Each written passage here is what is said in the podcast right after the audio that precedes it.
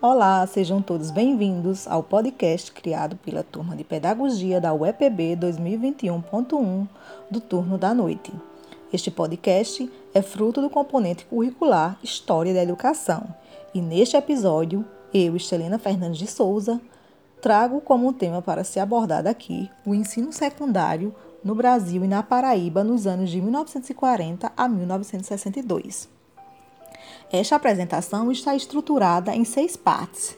Na primeira, irei abordar a definição do ensino secundário no Brasil. Na segunda, irei destacar as séries de reformas que compôs o cenário de ensino secundário no Brasil, especialmente a reforma de Gustavo Capanema, ou Lei Orgânica do Ensino Secundário. Na terceira parte, irei discutir sobre o número de matrículas no ensino secundário particular e público, bem como explicitar os motivos pela procura e crescimento nas matrículas do ensino secundário. Na quinta parte, mostrarei as principais mudanças no ensino secundário com a criação da Diretoria do Ensino Secundário, mediante lei número 8535 de 2 de janeiro de 1946 e as alterações propostas pela Lei 4024, de 20 de dezembro de 1960. Na sexta e última parte, destacarei algumas das principais instituições de ensino secundário no estado da Paraíba, que tiveram expressiva influência na formação da juventude paraibana. Falarei sobre a principal instituição de ensino secundário público da Paraíba, o Liceu, e da fundação do Gigantão da Praia. Inicialmente, irei abordar a principal definição de ensino secundário no Brasil e destacar alguns aspectos marcantes da configuração do ensino secundário no Brasil. O ensino secundário, numa perspectiva histórica, era regulado e fiscalizado pela União. É interessante observar que o ensino secundário era retratado como o ensino médio, como se ensino secundário e ensino médio fossem sinônimos ou seja, o ensino secundário seria o mesmo que ensino médio, que segundo grau ou pós-primário. Deste modo, a educação secundária seria a fase da educação do adolescente. Silva 2014, citando Abreu 2005, na página 44, define o ensino secundário como a segunda grande divisão da escola educacional de tronco ensino médio. É o ramo julgado mais importante. Em tempos não muito remotos, o seu conceito não era o de escola também destinada a classes populares, e sim de escola de classe dominante, preparatória para os estudos superiores de uma elite. Essa foi a definição que tomou o ensino médio e o ensino secundário no Brasil por um considerado tempo.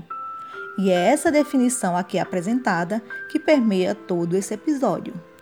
Nesse contexto, o que se investiu no ensino secundário durante a primeira metade do século XX foi promover um caráter de supervisão implementado pela ação de inspetores do Conselho Superior do Ensino e de promover a sua uniformização, que decorreu de uma série de reformas apresentadas até a aprovação da primeira Lei de Diretrizes e Bases da Educação Nacional, a LDB, Lei número 4024 de 20 de dezembro de 1961. Nessa segunda parte, irei falar sobre essas séries de reformas que compôs o cenário do ensino secundário no Brasil, a saber, a Reforma Benjamin Constante, 1811, que introduziu a equiparação e os exames de madureza. A Reforma Epitácio Pessoa, 1901, que consolidou a equiparação de colégios ao Colégio Dom Pedro II e sua transformação em instrumento de padronizar o ensino secundário nacional a reforma Rivadavia, 1911, apresentada pela experiência de desoficialização do ensino, a reforma Maximiliano, 1915, cuja finalidade incidia na melhoria do ensino secundário e na retomada da uniformização. A reforma Rocha Vaz, 1925, que propôs os exames seriados.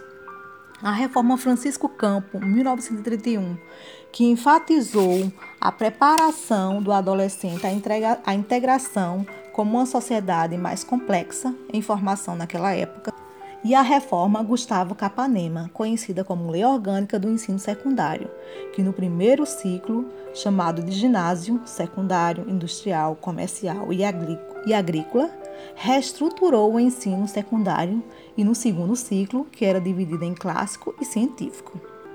É importante destacar que nesse período a Igreja Católica se beneficiou e houve também a expansão dos estabelecimentos particulares de ensino secundário no país pois era muito dispendioso, caro para implantar e monitorar estabelecimentos públicos pelos estados brasileiros.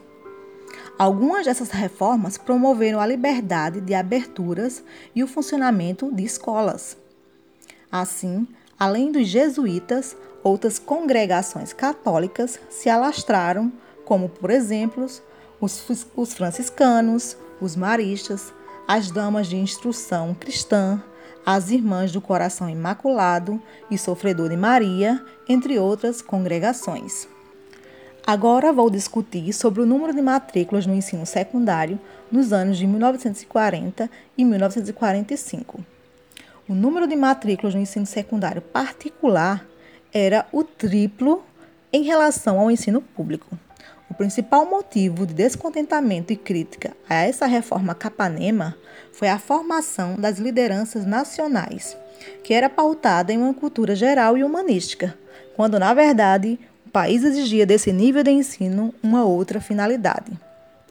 Deste modo, o ensino secundário, até a promulgação da Lei de Diretrizes e Bases da Educação Nacional, LDB, em 1961, continuava com o mesmo objetivo um curso de cultura geral e de humanística, com os mesmos sistemas de provas e exames. Diante deste descompasso entre a velha configuração do ensino secundário e a nova demanda do contexto social, e contrariando a política desenvolvimentalista do país, houve um crescimento vertiginoso nas matrículas dos cursos secundários, em detrimento dos cursos técnico, comercial, industrial e agrícola.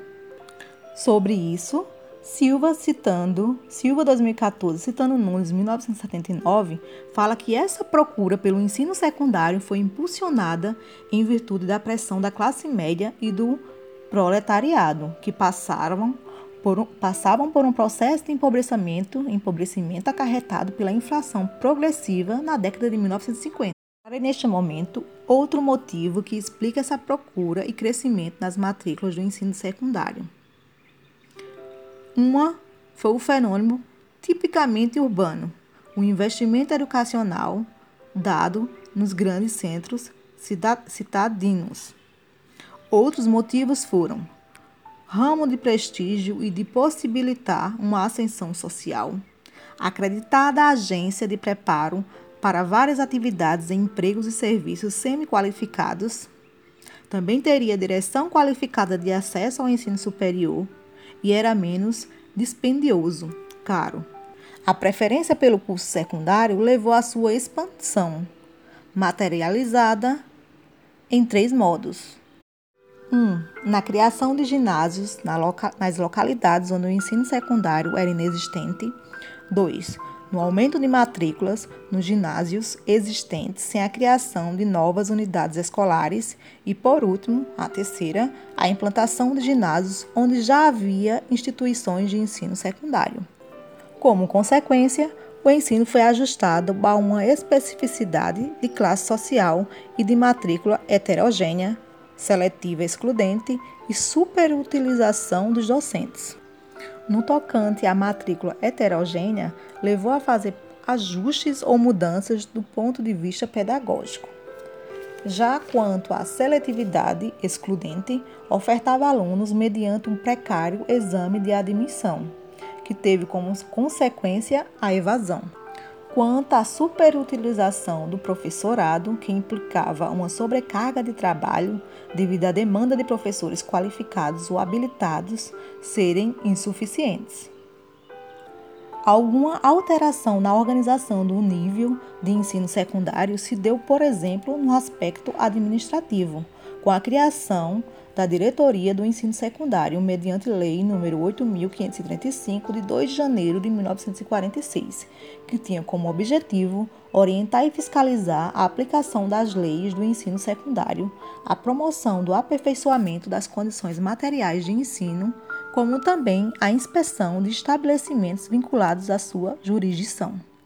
As principais mudanças introduzidas com essa diretoria foram a instituição da Campanha de Aperfeiçoamento e Difusão do Ensino Secundário, CADES, que atuou na formação docente e confecção do material didático pedagógico, e a criação de inspetores seccionais para o funcionamento do ensino secundário no país, que desenvolveu uma ação fiscalizadora pontual e localizada. Outro aspecto são a Lei de Equivalência, uma medida paliativa para ajustar o ensino médio no país. A primeira lei surgiu em 1950, sob o número 1076, com o objetivo de assegurar uma articulação entre o ensino secundário e os demais ramos do ensino médio. A respeito da LDB, do processo de formulação da primeira LDB até a apropriação dessa lei, que durou 10 anos de empenho, mobilização e conflitos, foi permeado por conflitos, sobretudo pelos defensores da escola pública e os defensores das instituições do ensino particular. Os conflitos e conspirações oriundos dos professores de escolas privadas e membros das escolas mantidas por iniciativas do clero católico reivindicavam igualdade de condições de escola privada. No tocante ao ensino secundário, a primeira LDB pouco modificou a configuração do ensino secundário no Brasil. Dentre as principais alterações por essa lei, Lei de número 4024 de 20 de dezembro de 1961, estão a federalização curricular e numerologia do currículo, que passou a ser obrigatório para todo o país, e o número de matrículas por série, a incorporação, equivalência entre os vários ramos do ensino médio, exigiu que nas duas últimas séries do ciclo do ginásio do ensino técnico, bem como no ciclo colegial, sejam ministradas disciplinas dos cursos secundários. Estabeleceu igualdade de todos os cursos para fins de ingresso no ensino superior. Estabeleceu a unidade do núcleo de matérias obrigatórias nas duas primeiras séries de todos os cursos médios do primeiro ciclo. Portanto, percebe-se que a Lei 4024 atendeu às necessidades demandadas no momento para a organização do ensino secundário. Nessa sexta e última parte, irei destacar algumas dessas principais instituições de ensino no estado da Paraíba que tiveram expressiva influência na formação da juventude da Paraíba. Silva 2014, citando Ferronato 2012, 2012 fala que o ensino secundário na Paraíba foi marcado a partir do período imperial, nos anos de 1836 até 1877, pelas seguintes formas de organização escolar de ensino secundário: aulas avulsas particulares e públicas e o Liceu Provincial da Paraíba do Norte. As aulas avulsas funcionavam em precárias condições de infraestrutura, sob influência do poder local e o principal organizador dos materiais didático-pedagógico era o professor. Com um currículo indefinido, sem seriação, com mínimo recurso financeiro. Esse modelo de instalação secundária coexistiu com o Liceu Paraibano, ocasionando disputas nesse nível de ensino na província. Criada oficialmente pela Lei nº 11.000, de 24 de março de 1836, e o seu funcionamento se deu a partir de 1837. O Liceu Paraibano foi o principal centro de cultura da Paraíba e símbolo de modernização do ensino secundário paraibano. Ele nasceu a partir da intencionalidade de um grupo, a elite local, para modernizar o ensino secundário paraibano.